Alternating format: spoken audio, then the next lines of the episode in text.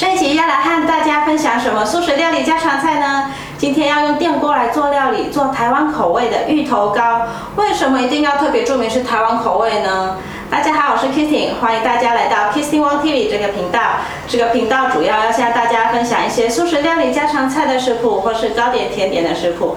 您是不是跟我一样吃素？想知道吃素怎么吃吗？请一定要订阅这个频道，特别是打开旁边的小铃铛，还要给这个影片点一个赞，就不会漏接我的素食料理家常菜食谱，或是糕点甜点的食谱资讯了。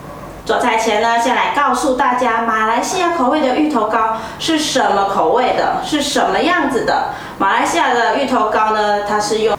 蒸锅去蒸的，然后上面呢会淋一些甜酱，然后还要炒一些配料撒在芋头糕上面，再加上一汤匙的辣椒配着吃。台湾的芋头糕我看到大部分跟萝卜糕长得很像，就是吹好一块，然后切成厚片呢，去两面煎成金黄色，没有另外炒配料撒在那个萝卜糕上面，然后蘸酱就是酱油。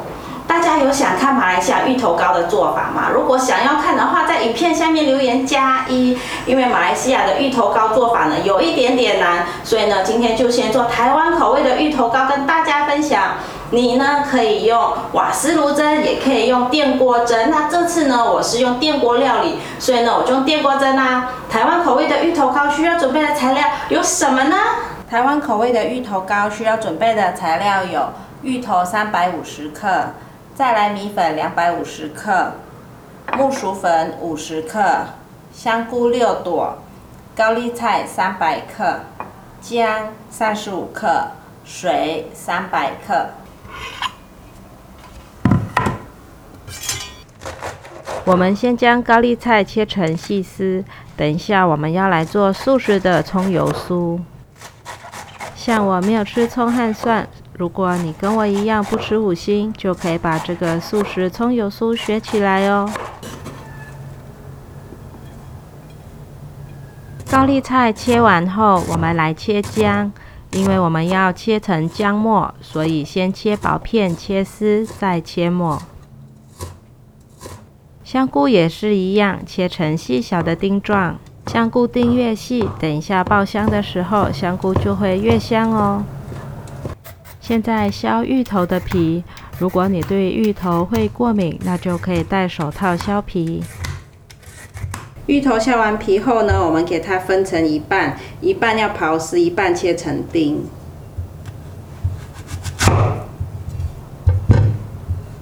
刨丝的部分，我们可以先切一半，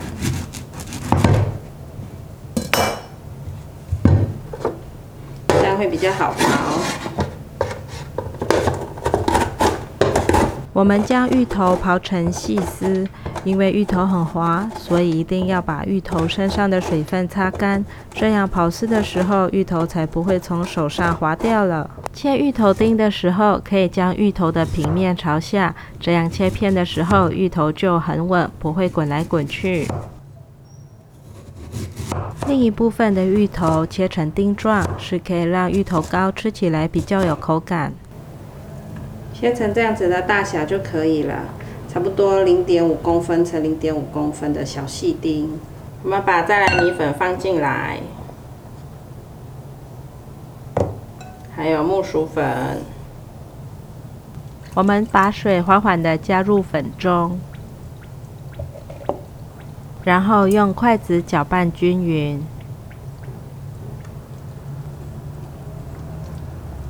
粉浆调好了，料也备好了。现在我们先来做素食葱油酥。先预热六十克的植物油，然后将高丽菜丝放入油锅中。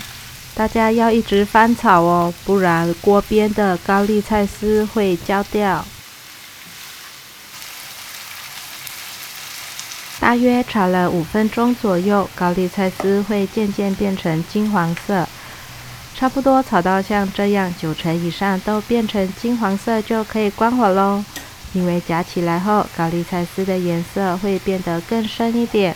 这时候，我们把炸好的高丽菜丝夹起来，嗯，可以闻到高丽菜油的味道，好香哦。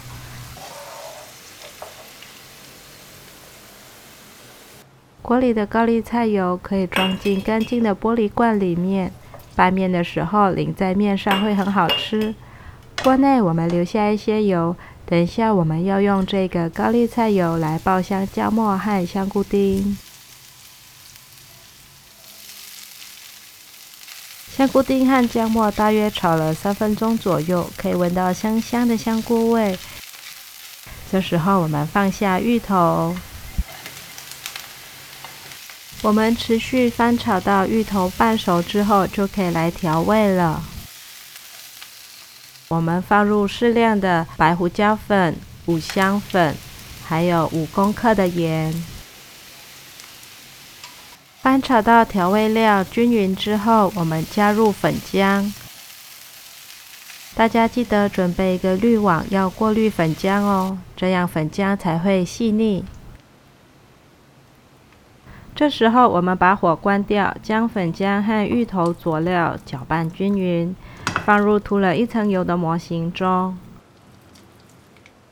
加入刚刚炸好的素食葱油酥。芋头糕要香香的，最重要就是要靠这个素食葱油酥增加风味喽。我们用刮刀将表面抹平，要注意模型的角落也要铺满膏体哦。芋头糕抹平了，那现在就要拿去蒸喽。放入米杯两杯水，蒸到电锅电源跳起来就可以了。台湾口味的芋头糕出炉了。切芋头糕的时候，别忘了刀背上要刷油哦，这样切芋头糕才会切得漂亮。你可以这样直接沾酱油膏吃。也可以煎成两面金黄色，然后撒上胡椒盐吃。这两种吃法都很有台湾味哦。你喜欢吃煎过的芋头糕，还是蒸好马上吃呢？快在下面留言跟我分享。